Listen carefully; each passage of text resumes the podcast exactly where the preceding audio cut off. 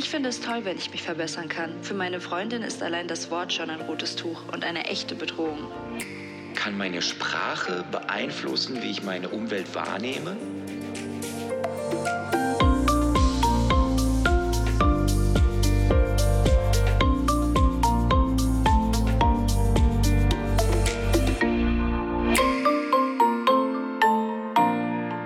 Apropos Psychologie. Ja, hallo und herzlich willkommen. Ich begrüße dich zu einer neuen Folge unseres Jungfermann Podcasts Apropos Psychologie. Heute ist das Thema, wie mit Hilfe von Metaphern, mit Bildern in unserem Kopf die Beratungsarbeit an Klientinnen und Klienten in besonderer Weise gefördert werden kann. Birgitta Schuler schwört auf das sogenannte metaphernsensible Coaching, das in ganz vielen Bereichen stärken kann eben und auch durch das Überschreiben von negativen Bildern in unserem Kopf. Birgitta Schuler ist außer Literaturwissenschaftlerin und Theologin vor allem als Lehrbeauftragte für Supervision, als Coachin und Mediatorin tätig. Sie hat in Rodenkirchen bei Köln ihre Praxis und das Buch geschrieben, Bilder bewegen, Coaching mit Metaphern. Hallo Frau Schuler, herzlich willkommen. Frau Heyer, vielen Dank. Ja, schön, dass Sie dabei sind. So, ich, ich muss gestehen, es, es war nicht ganz einfach, mich in das Thema einzuarbeiten, denn das klingt ja. erstmal sehr wissenschaftlich, mhm. aber ist ja auch absolut nachvollziehbar. Wir alle leben mit Bildern im Kopf und warum sie auch nicht nutzen für die Beratungsarbeit. Wie haben Sie denn erkannt, dass man mit Metaphern tatsächlich systemische Beratungsarbeit leisten kann?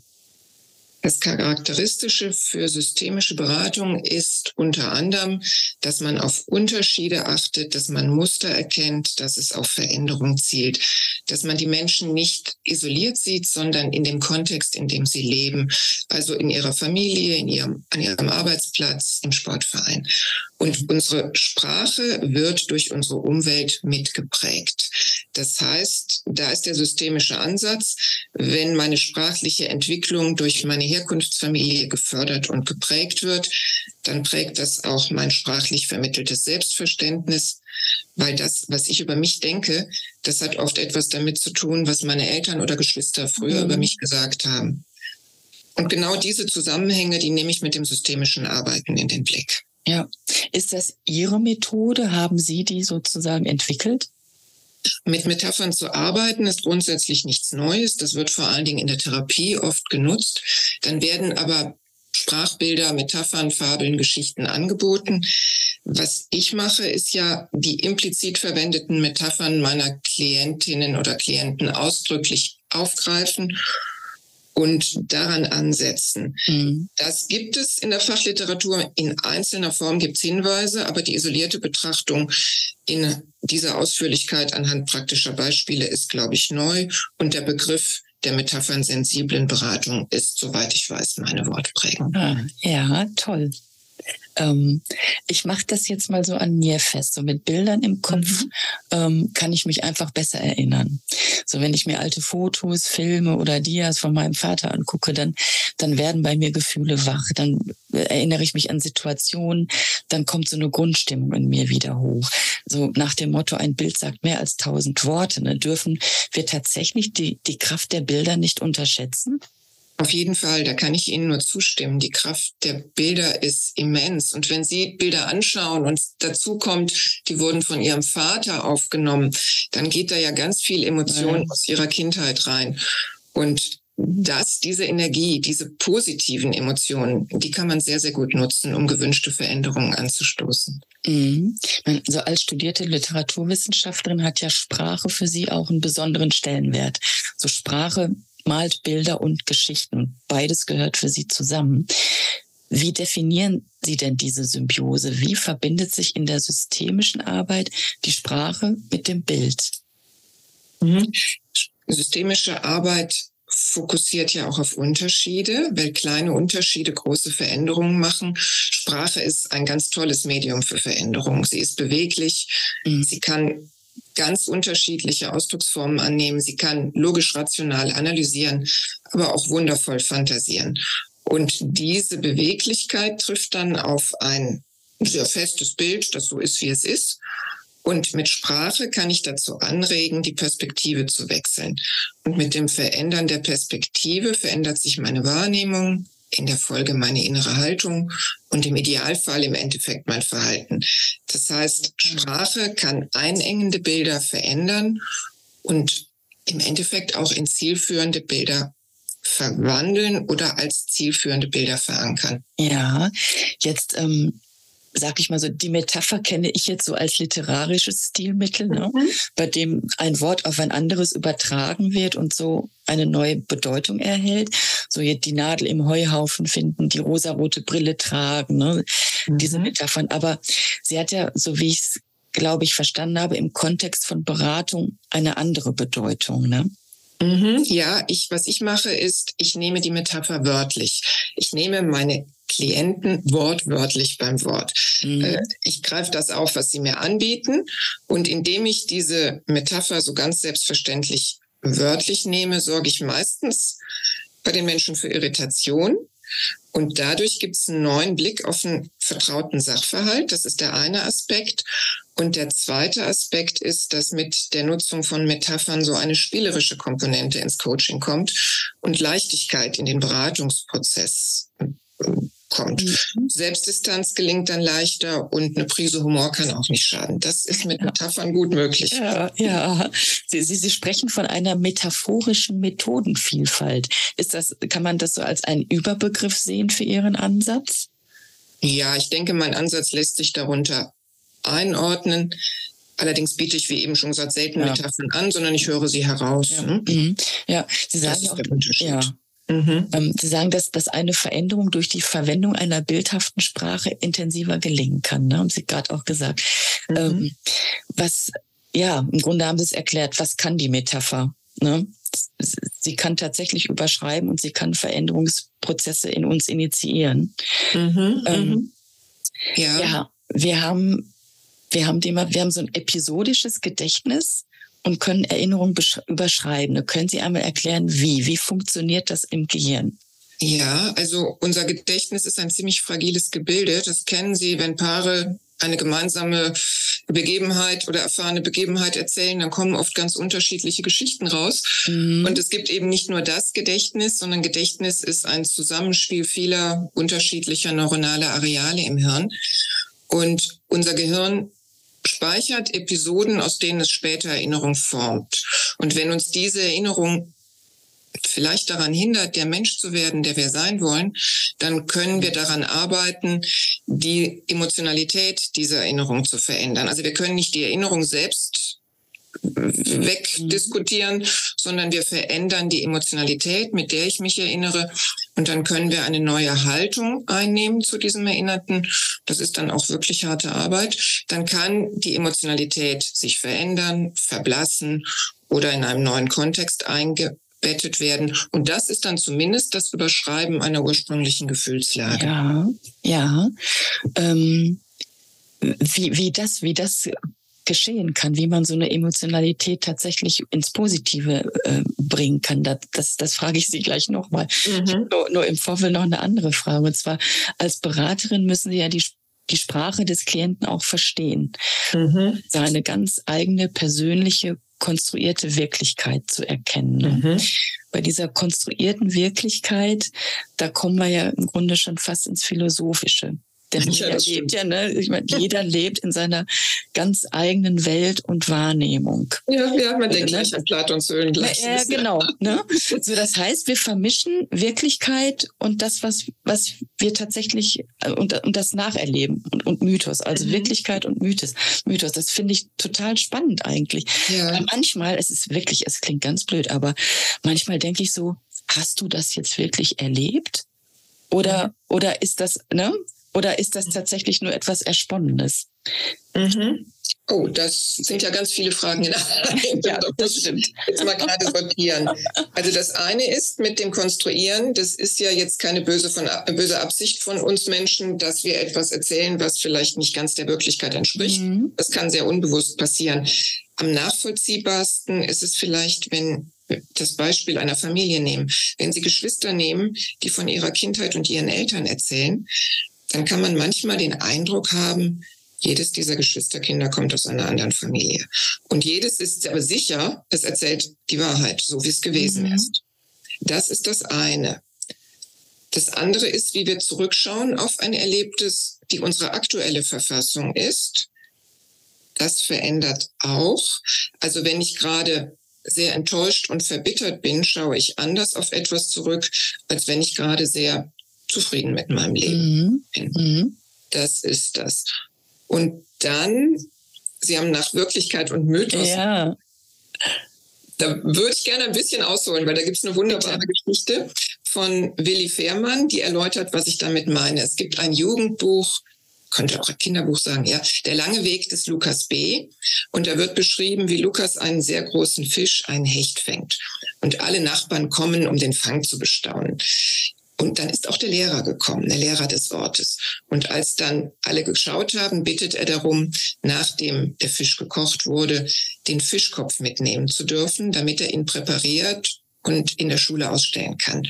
Und der Großvater von Lukas lehnt ab und sagt, wenn dieser Hechtkopf erst einmal an der Wand hängt, dann ist es aus mit dem Fisch. Kein Zentimeterchen wird der Hecht dann noch wachsen. Und der Lehrer ist total empört über so viel vermeintliche Dummheit und sagt also, Friedrich Bienmann, haben Sie je einen Fisch gesehen, der tot auf dem Tisch gelegen hat und doch noch gewachsen ist? Und dann erzählt Friedrich Bienmann von einem Mann, der mal einen sehr großen Karpfen gefangen hat. Und jedes Jahr erzählen die Leute davon. Und jedes Jahr, wenn davon erzählt wird, wächst dieser Karpfen noch ein Stück. Und dann gibt's noch so die Pointe am Ende. Der Lehrer ist dann sauer, dass er den Fisch nicht kriegt und sagt, ich brauche euren Fisch überhaupt ja. nicht. Behaltet ihn da, wo ich herkomme, am Niederrhein. Da gibt's viel größere Fische. Und dann fragt der Großvater, wie lange sind Sie denn schon weg vom Niederrhein? Drei Jahre? Dafür, dass Sie erst drei Jahre weg sind, dafür ist Ihr Fisch aber schon ganz schön gewachsen. Ja. Ja. Und das sagt vielleicht so ja. das, was Mythos macht. Mhm, genau, ja. Aber es zeigt auch, ne, wie Kommunikation auch tatsächlich schwierig sein kann, ne, weil jeder eben seine andere Sprache spricht. Ja, mhm, ja. ja. Zum einmal bei kulturellen Prägungen ist es natürlich ganz nachvollziehbar, aber auch zwischen Menschen des gleichen Kulturkreises. Also was für den einen Glück bedeutet, ist für den anderen vielleicht Einengen. Und wenn der eine denkt, ein gelungenes Leben ist Reduktion auf das Wesentliche, mag der andere lieber von allem den Überfluss. Ja. Und dann nachzufragen, was meinst du, wenn du Familie genau. sagst? Ja, das ist genau. wichtig. Ja, und das dürfen Sie dann nämlich aufdröseln. Ja, so und ähm, da, da kann ich mir vorstellen, dass, dass dem Zuhören da auch eine ganz besondere Bedeutung zukommt.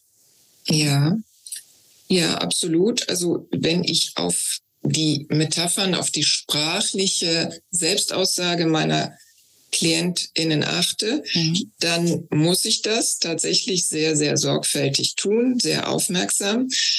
Und ähm, ja, dann erfahre ich oft sehr viel über diese Menschen, ohne dass sie über sich sprechen. Einfach durch die Art, wie sie etwas sagen. Ja, können Sie mal ein Beispiel nennen? Mhm. Wenn wir zum Beispiel eine, ich denke da an eine Klientin, die wurde von ihrem Chef zum Führungscoaching angemeldet. Eine ganz fleißige, verantwortungsbewusste Frau. Und so ganz geheuer war ihr das nicht mit dem Führungscoaching. Sie hat das nicht nur ausschließlich als Lob und Motivation und Zeichen für den nächsten Karriereschritt, sondern irgendwie auch als versteckte Kritik erlebt. Und äh, sie sagte dann, äh, ihr Chef hätte von Resilienztraining gesprochen, das wäre auch gut für sie. Und dann kamen so, ich weiß nicht mehr, ob es ganz so wörtlich war, aber vermutlich hat er Angst, dass ich krank werde vor lauter Belastung. Dabei weiß er doch genau, dass ich mit dem Kopf unter dem Arm komme, als ob mhm. ich schon mal krank gefeiert hätte. Mhm. Jetzt spricht sie ja darüber, was ihr Chef denkt. Aber mhm. eigentlich spricht sie darüber, dass sie sehr, sehr hart zu sich selber ist. Genau, mit dem Kopf. Und das, ne, dass sie auch ihren Kollegen, die krank sind, unterstellt, ein bisschen länger krank zu bleiben, als es nötig ist. Mhm. Weil dieses Feiern hat ja auch was. Und jetzt hat sie zwar über ihren Chef gesprochen, aber beim Zuhören kam halt bei mir der Gedanke auf, wenn sie rücksichtsvoller mit sich selbst umgehen könnte, würde sich das auf ihr Führungsverhalten auswirken. Mhm. Dann ist sie auch anders zu ihren Mitarbeitern. Und dann ist es schon wieder Führungscoaching. Ja, mit, mit, und mit, mit rücksichtsvoller meinen Sie ein bisschen äh, mehr auf Selbstfürsorge bedacht? Ja. Nicht also das, von sich verlangt? Mhm. Ja, also das, was mein Eindruck war, wenn jemand so ganz überpflichtbewusst ist und die Formulierung mit dem Kopf unter dem Arm kommen. Da ist man ja eigentlich tot. Also ja, das ja, ja, geht genau. ja nicht mehr. Also das ist, das grenzt an Selbstausbeutung. Und wer hart zu sich selber ist, neigt auch zumindest öfter dazu, auch streng mit anderen zu sein. Mhm. Da ist, das ist mit viel Reflexionsarbeit verbunden, ne? Mhm. Auf jeden Fall. Äh. Wenn ich etwas höre, bin ich ja auch geprägt durch meine Vorannahmen. Genau. Und die Gefahr ist unheimlich groß, dass ich meine Themen dem Klienten zuschreibe. Und solange dies unbewusst ist, haben diese Dinge Macht. Und erst wenn wir sie ins Bewusstsein rücken, können wir mit ihnen arbeiten. Und das geht ja. tatsächlich nur mit viel Reflexionsarbeit. Ja. Und jetzt sagen Sie mal, also Metaphern sprechen ja auch unterschiedliche Wahrnehmungskanäle und Sinneswahrnehmung an. Ne? Mhm. Ähm, Nochmal auf unser Gehirn zurückzukommen. Mhm. Ähm, was passiert da wirklich neurologisch? Bilden sich dann tatsächlich neue Synapsen oder mhm. ähm, ne, vernetzt sich das neu? Mhm. Also das kann sehr, sehr gut gelingen. Es ist immer Arbeit, weil es anstrengend ist. Veränderung ist immer anstrengend und es braucht Zeit. Mir gefällt da der Begriff von Gerhard Hüther sehr gut, der davon spricht, dass in unserem Gehirn manche Trampelpfade zur Autobahn werden. Das ist ja auch eine ganz schöne Metapher. Mhm. mhm. Und äh, das heißt, je öfter wir etwas denken, desto schneller spult unser Gehirn diesen Gedanken ab. Man könnte auch etwas salopp sagen, spuckt's denn aus. Das heißt, wir bestätigen uns immer schneller selbst und damit bleiben wir natürlich auch in unseren Vorannahmen gefangen. Aber die gute Nachricht ist natürlich, ähm, wir haben Einfluss darauf, was wir denken und welchen Trampelpfad wir zur Autobahn machen. Und dann ist es auch möglich, mit hilfreichen Metaphern nicht so zielführende zu überschreiben, weil die mhm. Autobahn an einer anderen Stelle gebaut wird. Ja, das ist natürlich total klasse, ne? Mhm. Das ist es, ja. Mhm. Und, und, und das heißt jetzt in, in, in der Umsetzung, ähm, dass es gut ist, sich positive Momente oder, oder auch Erinnerungen zu schaffen, um diese, um aus diesen Trampelpfaden neue Autobahnen zu machen, sozusagen, ne? Das ist natürlich grundsätzlich gut, aber es können auch tatsächlich negative äh, Erfahrungen können ja auch ganz schön pushen, was zu verändern. Nur ist es nicht die nettere, also das andere ist das nettere. Ne? Viel schöner ist es, wenn wir nicht weg von etwas, sondern hin zu etwas wollen. Wenn wir so eine Vision vor Augen haben. Und diese Vision, diese positiven Erinnerungen, die wir auch bilden können, die können uns halt Kraft schenken und sind eine Ressource, absolut. Mhm. Und wie kann uns das autobiografische Gedächtnis dabei helfen? Unser autobiografisches Gedächtnis ist so etwas wie der rote Faden unserer Identität. Mit ihm geben wir den einzelnen Episoden, den Ereignissen unseres Lebens eine Struktur. Und dadurch können wir sie auch mit Sinn unterlegen. Und wenn uns unsere Lebensgestaltung als sinnvoll und zielführend erscheint, dann kann sie auch ein Ressourcenspeicher sein. Mhm. Ich habe das jetzt Ihrem Buch so entnommen. Kognition, Emotion und Motivation sollen dabei ineinander greifen. Mhm. Und die, die Motivation braucht ein Motiv, das in der Metapher wirkungsvollen Ausdruck findet. Können Sie diese drei Komponenten oder dieses Zusammenspiel einmal kurz erklären? Mhm. Also wir sind so gestrickt, dass wenn wir rein vernünftige Ziele konsequent verfolgen wollen, dann strengt uns das sehr an. Unser Gehirn ist einmal sehr hedonistisch ausgerichtet. Das guckt danach, was ist angenehm, was ist nicht angenehm. Und es ist damit auch dualistisch strukturiert. Also das mag ich und das mag ich nicht. Und wenn etwas zu vernünftig ist, dann kommt irgendwann, na, eigentlich mag ich es ja nicht. Der Kopf sagt ja, aber der Bauch sagt nein. Mhm. Und da nutzen wir dann die Emotion. Wir brauchen die Kognition für vernünftige Strategien. Aber wenn wir bei der Zielerreichung für angenehme Gefühle sorgen, dann kommen wir leichter ans Ziel ja. Und Hindernisse schockieren uns unterwegs nicht so. Das heißt, im Coaching kann man das vernünftige Ziel mit einer emotional motivierenden Metapher synchronisieren und dann habe ich ein Motiv, in einem Bild. Also ich habe mhm. zum Beispiel eine Klientin gehabt, die hatte Prüfungsangst und die hat gesagt, ich bin gefangen in meiner Angst. Und dann kam raus, dass sie gerne schwimmt, dass sie begeisterte Sportlerin ist. Und dann hat sie am Ende gesagt, ich schwimme mich frei. Und das war das Motiv, dieses Freischwimmen. Da hatte sie ein Bild vor Augen. Ja. Das ist dann das positive Gefühl. Mhm. Ähm, ich finde es klasse. Ähm, ich, äh, Sie haben das gerade auch schon gesagt, Sie haben ja schon so zwei, drei Beispiele genannt, aber mit, mit, mit welchen Problemen kommen denn Klientinnen generell zu Ihnen? Mhm. Wo, also ich will nur nachfragen, wofür eignet sich die Arbeit mit Metaphern besonders? Mhm. Okay, also generell kommen Sie zu mir meistens, weil etwas anders werden soll, als es ist. Also die eigene Rolle soll nochmal überdacht werden im Job. Ich möchte meinem Leben eine andere Richtung geben oder ich möchte mit einer Krise umgehen können. Äh, und dieses Ich will meinem Leben eine andere Ausrichtung geben, das erlebe ich persönlich mit meinen Klienten und Klientinnen sehr oft. Mhm. Und die Arbeit mit Metaphern ist da eine ganz wunderbare Methode, weil sie eben Bewegung in starre Strukturen bringt. Und da sind Metaphern einfach ein Booster für Potenzialentwicklung. Ja. Anders kann ich das gar nicht ja. sagen. Ja, und da kann man jetzt so, so, so, so Standardmetaphern gar nicht herausgreifen, ne? weil, weil es tatsächlich sehr, sehr individuell ist. Und ja, da gibt es ja also wirklich äh, tausende absolut. von. Es gibt mhm. Dinge, die würden jemand gar nichts sagen oder die würden sogar auf Abwehr treffen, wenn ich die vorschlage oder es gilt nicht für jeden. Jeder hat sein eigenes. Deswegen frage ich auch tatsächlich, mhm. Sie haben da gerade ähm, eine sehr prägnante Wortwahl getroffen. Das war sehr bildlich, das war metaphorisch. Ist es Ihnen recht, wenn wir da mal genauer drauf gucken? Da könnte ein Ansatz zur Lösung liegen. Und dann kann es durchaus sein, es kommt sehr, sehr selten vor, aber es kann sein, dass jemand sagt, nein, das möchte ich jetzt nicht. Und dann ist das seine Entscheidung. Ja. Wie unterscheidet sich denn diese Arbeit mit Metaphern ähm, in Ihrem Coaching oder in, in Ihrer Beratung, wenn Sie, ähm, wenn Sie in der T Teamberatung sind oder auch äh, einfach eine Privatperson vor sich haben? Ist das dann, ist Ihre, Ihr System dann anders oder gehen Sie im Grunde immer ähnlich dran? Also es ist im Einzelcoaching immer anders. Ich bin näher an dem Menschen dran. Man kann Dinge ansprechen, die man in einer Team- oder Gruppensupervision im großen Coaching nie ansprechen würde, mhm. weil es ja auch um den Schutz der Privatsphäre und eine Fürsorgepflicht geht. Ja. Ich habe unterschiedliche Methoden. Im Einzelcoaching ist dieses metaphernsensible Beraten tatsächlich meins, was aber nicht heißt, dass ich die anderen Metapherntechniken nicht auch nutze. Im Gruppencoaching mache ich das ausschließlich dann, wenn erstens derjenige, der eine Metapher einbringt, einverstanden ist und zweitens es auch für alle einen Gewinn bringt. Also wenn ich zum Beispiel eine Gruppe von Studenten und Studentinnen habe, die alle kurz vor der Abschlussprüfung stehen und einer hat ein Thema damit und alle sagen, das ist auch unseres, da würden wir gerne mitmachen.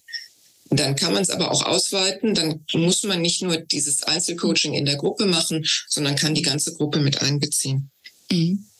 Jetzt frage ich mal so ein bisschen übergeordnet, was kann ich generell fördern? Also jetzt zum Beispiel generell zu lernen, Nein, Nein zu sagen oder Ressourcen und Handlungsoptionen zu entwickeln.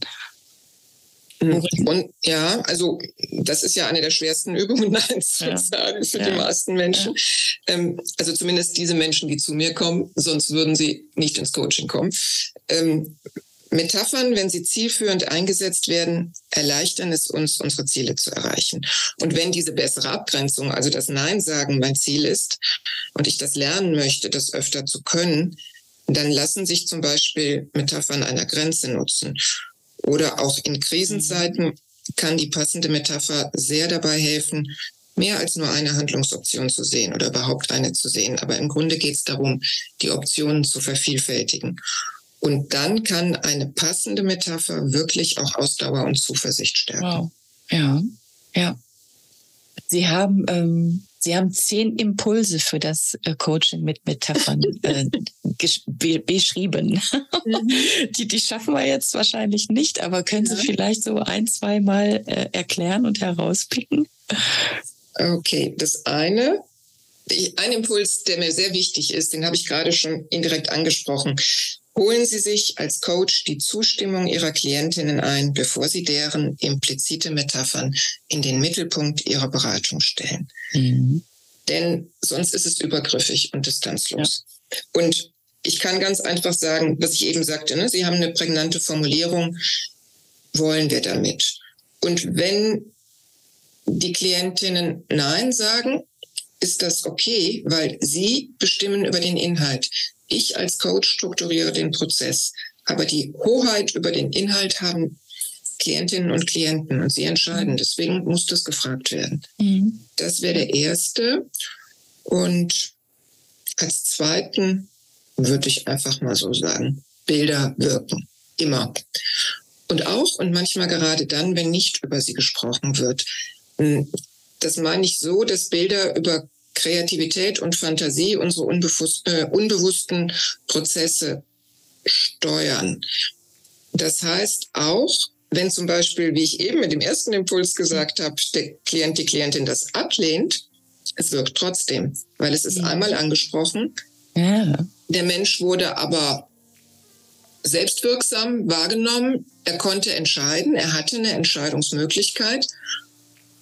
Und es hat dann eine doppelt positive Auswirkung. Mhm. Also es wirkt immer. Bilder wirken immer. Ja. Da arbeitet letztendlich trotzdem etwas im Köpfchen, ne? Ja, ja. Ja, genau.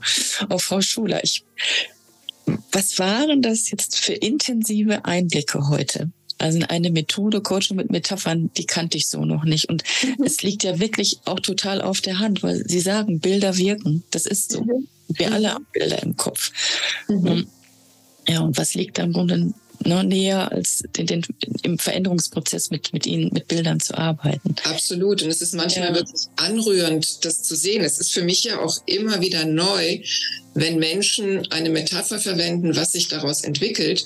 Und ich bin manchmal ganz bewegt davon. Es passt, Bilder bewegen. Es bewegt Aha. mich dann auch tatsächlich, ähm, wie sich das auswirkt und was dann möglich wird. Also das ist eine ja. wunderbare Sache, das also weil sie ja auch wirklich sehen, dass es zu einer Lösung kommt. Ja. Mhm. Und ja. die findet derjenige, diejenige, die das betrifft, selbst. Das ja. ist der Punkt. Ja, ja. Frau Schuler, haben Sie ganz, ganz vielen Dank für unser tolles Gespräch. Sehr gerne. Ne? Ich sage lieben Gruß nach Köln. Dankeschön, lieben Gruß zurück. Ja, tschüss. Tschüss. Ja, Bilder wirken. Bilder können uns positiv triggern und uns stärken. Das ist doch mal eine schöne Botschaft, finde ich. Und irgendwie hat mir das Gespräch gute Laune gemacht. Ich, ich sage nochmal den Titel des Buches. Bilder bewegen, Coaching mit Metaphern von Birgitta Schuler. Ja, ich hoffe, du konntest auch etwas mitnehmen für dich heute und du weißt, ich freue mich natürlich gerne von dir zu hören.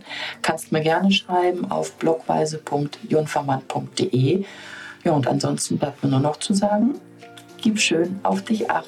Deine Marion.